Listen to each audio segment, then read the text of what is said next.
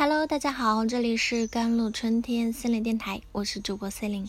今天想跟大家分享的文章叫做《内在力量不够强大的情况下，人的精神能量就会擅长甩锅的人啊》。一种是故意为之，心存坑人害人之心，这种是少数，却让我们印象深刻。还有一种本身不认为这是自己的问题，不甘承担这份责任或压力，在别人看来就是甩锅。如果一提到甩锅，你就炸毛，有一万个理由去抨击他，恰恰证明没有了解他的内涵。想要在工作中长期干下去，就要学会适当甩锅。毕竟成年人的世界哪有简单的对和错啊？怎么面对甩锅？拳击训练时，教练会告诉你，想揍人先学会挨揍。职场中也一样，起初你会面对各式各样的甩锅，首先要先学会面对。在西方呢，一方面用锅甩锅强调将决策权交由他人。那华盛顿大学的学历呢，它定义就是甩锅是放弃选择的自由，以避免对结果负责。另一方面呢，甩锅强调。嗯，将差错导致的消极后果转移给他人嘛？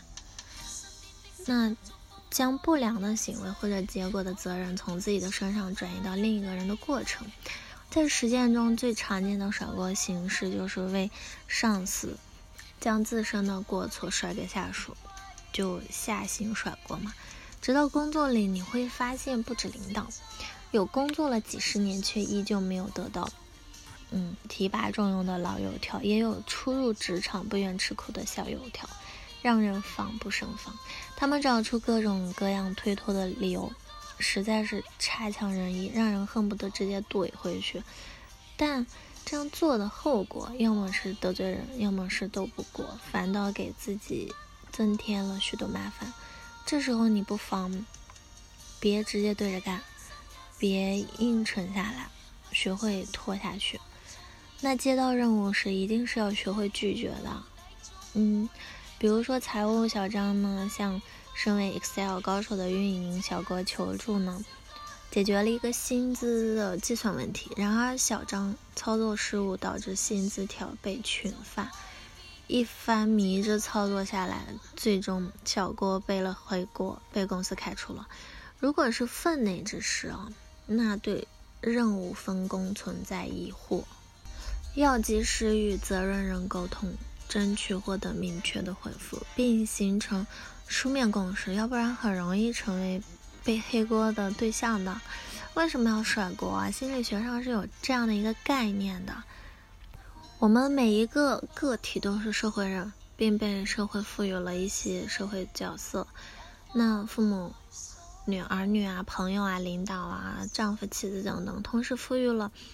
此角色与其社会地位、身份相一致的行为期待，这也是社会群体得以形成的基础的。一个人的角色行为是否符合他所处的地位和身份，要看他在多大程度上遵从了角色的期待。我们之所以不懂装懂或者甩锅，就是因为担心大家对我们的角色期待与我们的实际行为的落差被看到，从而。戳穿了自己没有较好的遵从角色期待的事实，那么不懂装懂或者做个甩锅侠，就是我们本能的自我防御嘛，掩护自己不受鄙视或者伤害。所以甩锅并不可耻，能意识到自己是个甩锅侠，改变并在此发生了。怎样甩锅啊？记住这几句话：做得好是我好，做的不好是环境的错，请停止责怪自己，这不是自私。会把错误甩锅给别人的人，才是在心理上更安全的人。而在心理学上也很好的解释了这一问题，就是自利性偏差，嗯，也叫做自我服务偏见，就是人们在加工处理。与自我关有关信息的时候而产生的一种潜在的偏见嘛，在心理学上就是人习惯将成功归因于自己的优点，把失败是归因于外部环境的。简单来说就是把好的结果归功自己嘛，把坏的结果归因别人。那认知心理学博士安妮呢，在《对读》一书中就是对此有形象的解释。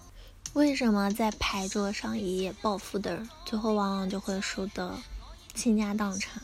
原因就是在于这些人看到别人赢了钱，就会觉得是运气，而自己赢了钱就觉得是实力。于是只要赢了一次钱，就会觉得自己次次都能赢，最后导致血本无归。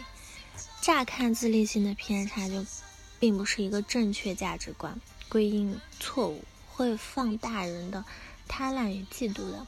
但另外一方面，它也有助于个体的提高自我价值嘛，避免自尊受打击，获得积极的情绪和内在的体验。尤其是工作场合，结果不好已经够让人沮丧了。如果在反思自己的问题与内在力量不够强大的情况下，人的精神能量就会枯竭嘛。避免内耗，提高自尊与行动力，使我们更有动力的去做更重要的事情。等到内在力量充足了，再来反思自己的问题，整体上就变让自己越来越好。好了，以上就是今天的节目内容啦。咨询请加我的手机微信号：幺三八二二七幺八九九五，我是 C 琳，我们下期节目再见。